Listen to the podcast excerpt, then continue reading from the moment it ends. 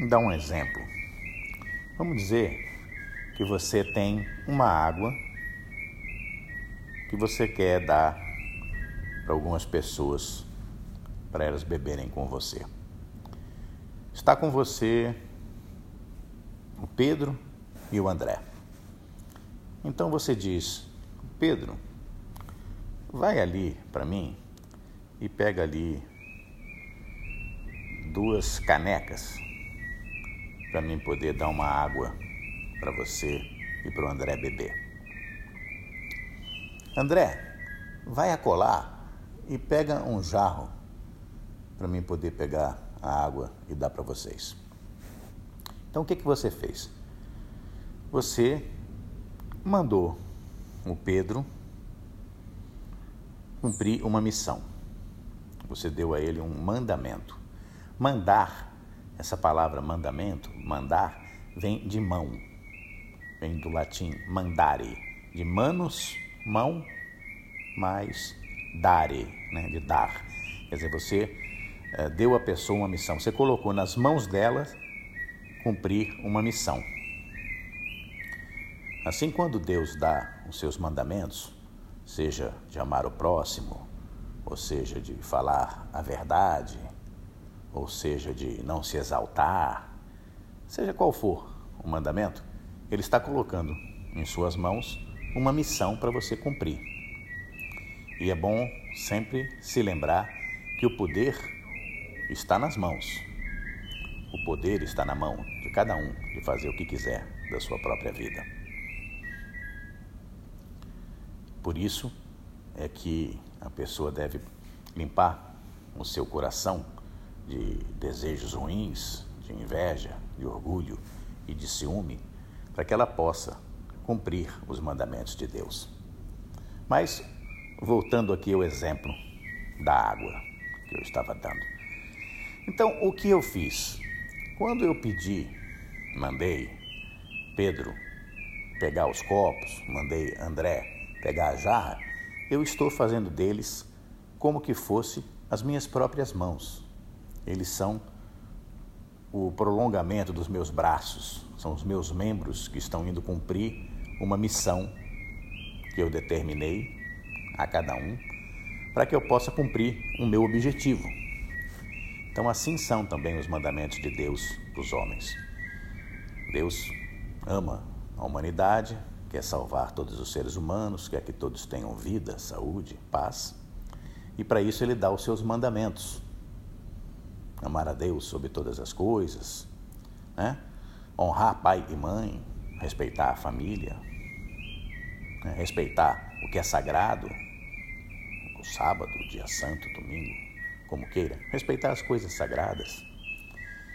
Né? E as leis práticas, não roubar, não matar, não mentir para prejudicar os outros, né? não cobiçar para não ser infeliz na vida, não adulterar, ou seja, ser fiel aos tratos, à palavra, aos compromissos.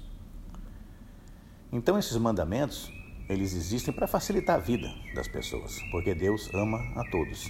Então o objetivo dele é instaurar o reino dos céus na terra, é instalar o reino do céu dentro dos corações, acender a luz das estrelas nas consciências das pessoas. Por isso ele dá os mandamentos. Quando as pessoas compreendem, elas procuram cumprir.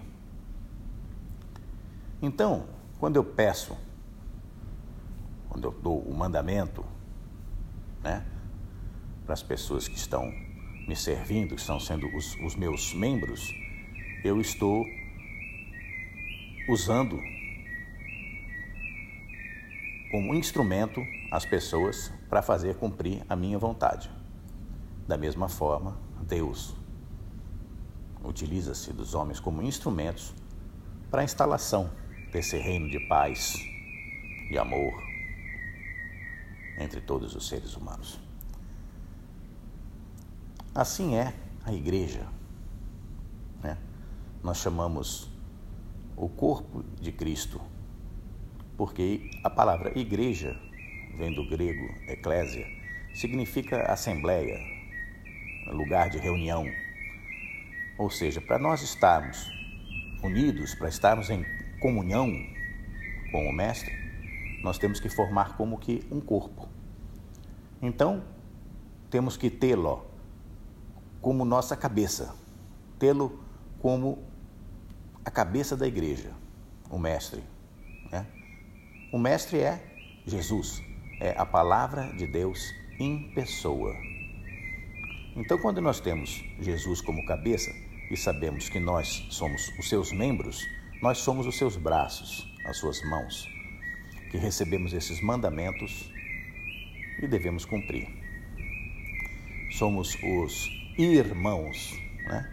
que ele manda ir para fazer o bem no seu ser mão da montanha, quando ele nos ensina como amar o próximo como a nós mesmos. Então, se Pedro e André querem ser um comigo, eles cumprirão o mandamento. Se Pedro, por exemplo, não trouxer os copos, quer dizer, Deus deu um mandamento a uma pessoa porque ela é de confiança dele para cumprir aquilo, mas ela não cumpre, deixou de ser de confiança. Vamos dizer que André traz a jarra, mas não tem as canecas para beber água. O que vai acontecer? Ele vai ter que mandar outra pessoa cumprir aquele mandamento. Outra pessoa para pegar aqueles copos para beber água. O próprio André ou outra pessoa, se houver, para que traga os copos e que se possam compartilhar dessa água que você tem para dar para a pessoa, que você quer compartilhar. Mas vamos dizer que Pedro traga os copos, André trouxe a jarra, cumpriram os mandamentos, e só então nós podemos beber dessa água e sermos um só coração. Porque todos temos o mesmo objetivo, todos cumprem, cada um a sua missão, para que a missão maior se realize a instalação do reino da luz na consciência de cada pessoa. se colocar no lugar do outro. Esse é o caminho da salvação.